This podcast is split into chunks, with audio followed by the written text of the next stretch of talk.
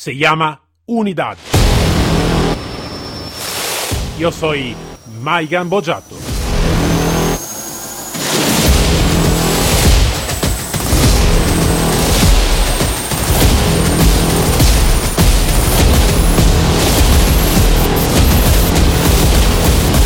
Unidad K9.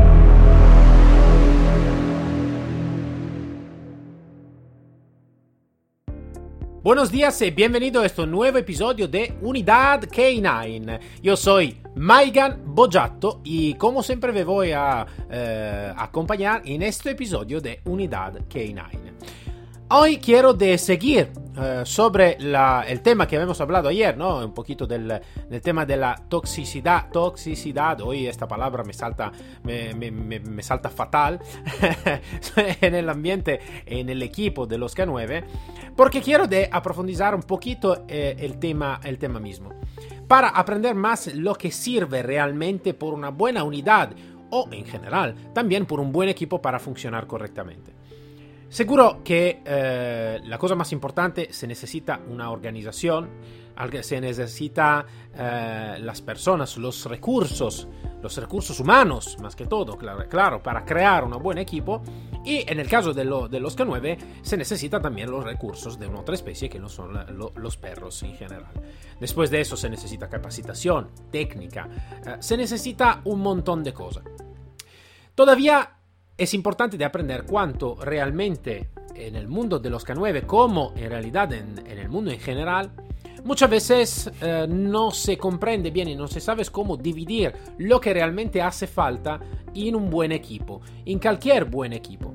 En este caso, claro, estamos hablando del equipo K9, entonces un equipo donde está uh, ser humanos, donde está una especie diferente y todo.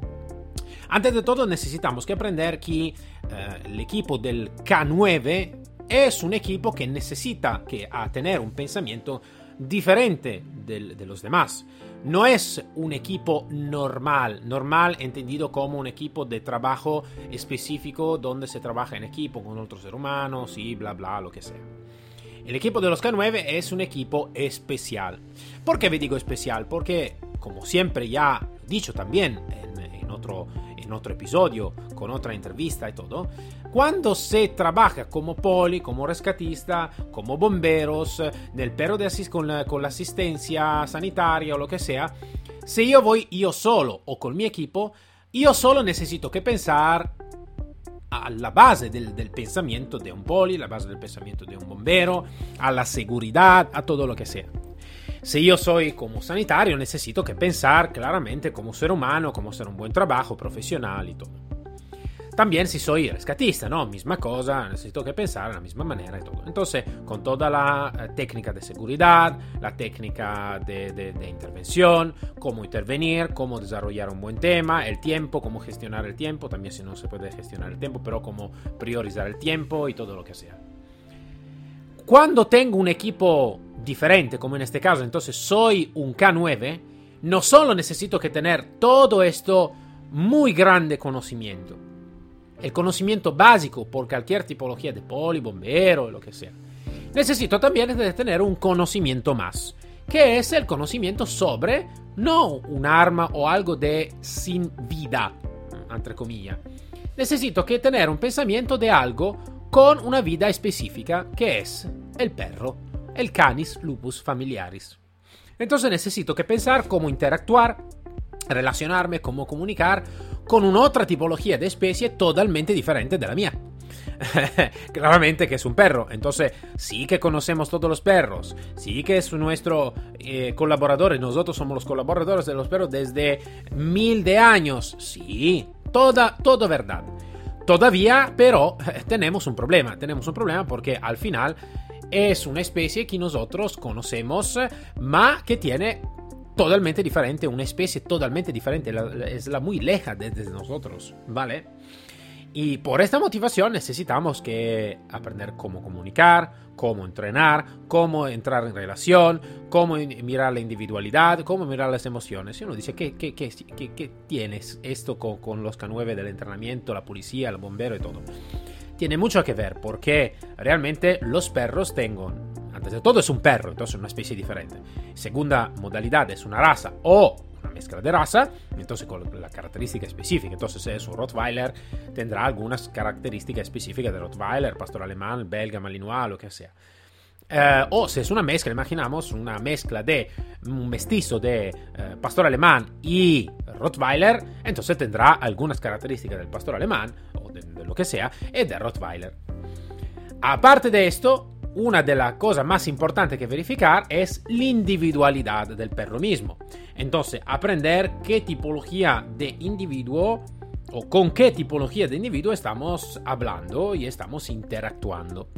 Entonces, cada individuo tendrá un, su, patrones de comportamiento, como los seres humanos, tendrá la su genética y tendrá también las sus emociones. Entonces necesitamos que relacionarnos en esta manera. La muy grande diferencia es que si yo voy a trabajar en un equipo especial con otros seres humanos, más o menos tengo, en alguna manera, más herramienta comunicativa. Porque estoy hablando, te estoy comunicando algo con mi... algo que nosotros conocemos un poquito más. Si no estamos de acuerdo en una cosa, puedo explicarte algo, puedo motivarla a mi percepción, la mi emoción, te puedo comunicar también, mira, en este momento estoy enfadado, mira, en este momento estoy feliz, mira, en este momento estoy desesperado, ¿vale?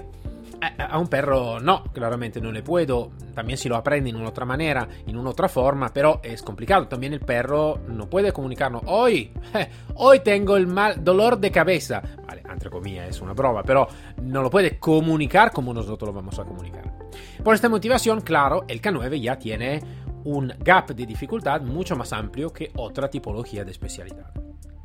Pero antes de llegar a este, antes de llegar a este, necesitamos que aprender antes de todo uh, la nuestra individualidad. Y entonces volvemos a lo que ya hemos hablado muchísimo. Entonces, identificar nuestro, los nuestros patrones de comportamiento, identificar la nuestra actitud, el nuestro talento, nuestra modalidad de reacción en diferentes situaciones, eh, cómo reaccionamos, qué hacemos, eh, cómo somos, cuál es la nuestra actitud y todo. Después de esto, necesitamos que aprender el entorno que tenemos. Como hemos hablado ayer, una de las cosas más importantes es eh, de no estar y no vivir en un ambiente, en un entorno tóxico.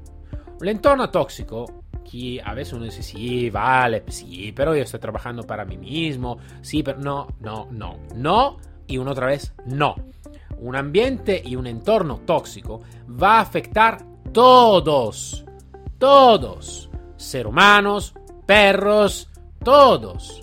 Va a afectar todo en una muy mala manera, donde al final, si podemos tener un muy grande éxito, al final vamos a tener un muy grande fracaso. Entonces necesitamos que trabajar sobre esto. Eh, porque esta es la base, es la base fundamental. El trabajo en equipo al final cuando nosotros trabajamos con K9, también necesitamos otros individuos. Necesitamos el mando que nos va a ayudar por los recursos. En este eh, episodio hemos hablado también de administración de K9 con el coronel Mario Chávez. Habíamos hablado con otras figuras que van a interactuar en el tema de los K9. Por esta motivación, yo necesito que si yo tengo el mi, el mi comando, el mi mando, que es el coronel Mario Chávez, yo necesito que vivir con él y con mi compañero en un ambiente que no es tóxico. Que va a poner herramienta, no solo herramienta de recurso, ma herramienta de mm, modalidad de motivación. Alguien en un seminario me preguntó si, en alguna manera, eh, cómo, puedo yo motivar a alguien que no tiene motivación es, importante de, asumir eh, el hecho que no puedo motivar a nadie. El motivador estadounidense es bueno para los Estados Unidos. Nosotros no somos americanos de Estados Unidos, somos más latinos, ¿vale?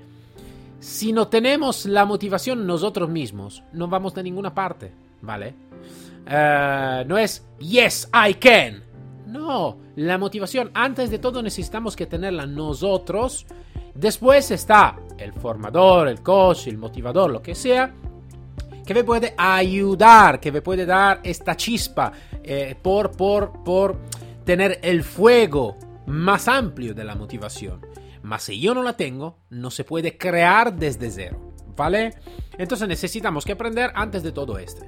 Si yo estoy en un ambiente donde está motivación, donde está eh, proactividad, donde está la gana siempre de ser algo de mejor, de evolverse siempre, estoy en un ambiente que seguro, seguro, va a adelantarse, va a progredir siempre. Y seguro también si alguien va llegando que es una persona tóxica, tóxica en el sentido que habíamos hablado ayer, seguro que o se va a adaptar o al final se va. Se va. Si yo so, voy a vivir en un ambiente tóxico, donde no está la gana de aprender más, no está la proactividad, no está esta gana siempre de evolverse, también si yo tengo mucha motivación, la motivación se va. Entonces, en un lugar yo no puedo crear la motivación, ¿vale? Eh, pero la puedo, si ya la tengo, la puedo estimular. Si yo tengo motivación y llego en un ambiente donde un ambiente tóxico, la mi motivación se va. Entonces, no se puede crear, más se va muy rápida. ¿Vale? Es algo, dice, entonces, eh, entonces sí, es así. Entonces necesito que hacer una buena análisis del mi grupo, del mi equipo. Cómo va funcionando, cómo es, cómo no es y todo este. También porque este no va solo a afectar la parte más motivadora del trabajo. Va a afectar la relación con mi perro, va a afectar también la mi relación con la mi familia. No dice que, que, tiene nada que ver con el trabajo con la familia. No, no, tiene mucho que ver. Somos siempre nosotros, es siempre parte de nuestra vida. Entonces, si yo voy a vivir cada día en un ambiente tóxico, esta toxicidad me la voy a traer a casa, al mi perro del trabajo y también al mi perro de casa. Tanto como al mi compañero, tanto con mi eh, marido o mi mujer. Misma cosa, mis hijos, misma cosa. Entonces necesitamos el, ambiente tóxico. Es un ambiente donde se necesita que trabajar mucho, muchísimo, muchísimo por llegar a un punto bueno. Por llegar a un punto bueno. Dicho esto, después está el trabajo. Si todo esto está bien, después está el trabajo con los perros. Entonces está el trabajo no solo de relación, de capacitación, de técnica. Esto es una consecuencia. Si nosotros empezamos con la técnica, eh, no sabemos de en qué ambiente estamos viviendo, no sabemos, no, no tenemos cuenta de cuánto nosotros estamos proactivo o no proactivo, todo lo que estaba diciendo antes. Entonces toda nuestra técnica se va por su cuenta, ¿vale? La técnica no es nada sin el comportamiento. Y esto lo quiero de enfocarlo siempre. El comportamiento es el motor de todo lo que vamos a hacer en nuestra vida, tanto como al exterior, también en el ambiente de los K9. En el ambiente de los K9, mucho más porque no estamos interactuando con un arma, no estamos interactuando con un coche, con una furgona, con un bastón, con un escudo. Estamos interactuando con un otro ser vivente que que es el perro en este caso. Si es eh, un caballo, misma cosa. Es un otro ser viviente, mucho más complejo que un arma, mucho más complejo que un coche, mucho más complejo que un escudo, un bastón o lo que sea. La dinámica social es siempre la más complicada cuando se van a crear problemas en la unidad K9, tanto como en un equipo, son siempre por la falta de comportamiento. Si yo tengo un buen comportamiento, seguro que la mi técnica, yo siempre estaré pendiente de una buena técnica. Si el comportamiento no me sigue, es muy probable que no, no estaré siguiendo una buena técnica. ¿Por qué? Porque si el mi comportamiento no tengo motivación, esto, imagínate una persona que no tiene motivación, vive en un ambiente tóxico, no quiere de aprender más, no quiere devolverse, ¿cómo puede evolucionarse también en la técnica de entrenamiento? ¿Cómo puede evolucionarse también en la técnica de intervención con los perros? No podrá ir a hacer algo de así si a la base no está un comportamiento que va a seguir todo esto. Lo sé que esto puede molestar a alguien, lo sé perfectamente, pero yo como siempre digo, prefiero algo que te va a molestar y que te va a mover algo en tu pensamiento en tus acciones antes de decirte algo de común que al final no te dice nada. O donde estás solo de acuerdo, sí, sí, sí, vale, pero no hago nada. Sí, sí, vale, pero no hago nada, no sirve a nada. Si sí, sí, vale, voy a hacer algo. Siempre comportamiento. Una persona de éxito, si comprende algo que es necesario, se mueve para solucionarlo y para evolverlo. Dicho esto, vi voy a saludar. Uh, esta semana es un poquito rara sobre el tema de los entrevistados y todo, ma lo vamos a arreglar desde la próxima semana seguro. Entonces esta semana yo veo acompañado un poquito más de lo usual. Uh, con esto me voy a saludar, me voy a enviar un fuerte abrazo desde España, un saludo y nos vemos, encontramos al próximo episodio de Unidad K9. Hasta luego todos.